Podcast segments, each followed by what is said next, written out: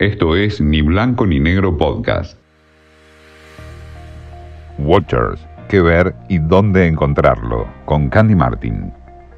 El cuaderno de Tommy es una historia real llevada a la ficción.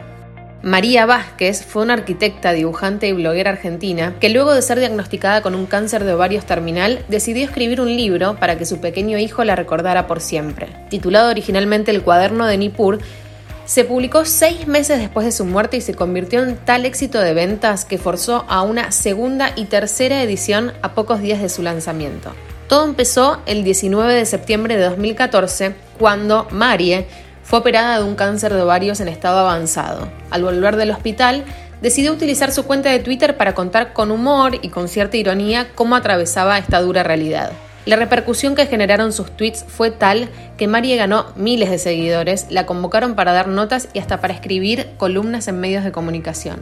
A fines de marzo de 2015, Marie fue internada y recibió la noticia de que su estado era terminal. Allí volvió a tomar Twitter para narrar sus últimos días. Cuando al fin se produjo su muerte el 21 de abril de 2015, la noticia tuvo una gran repercusión. Más allá de la tristeza que comparte en el libro, Marie supo transmitir cierto humor sarcástico plagado de ironías en sus redes sociales y ese es el espíritu de la película realizada por Carlos Sorín y protagonizada con muchísimo talento por Valeria Bertuccelli, que para poder interpretar a Marie no solamente se peló, sino que estuvo en contacto con su familia y con sus amigos para poder reflejar lo que ella fue y el espíritu de ese libro que le dejó a su pequeño hijo. El cuaderno de Tommy es una película sensible, sin golpes bajos innecesarios y está disponible en Netflix.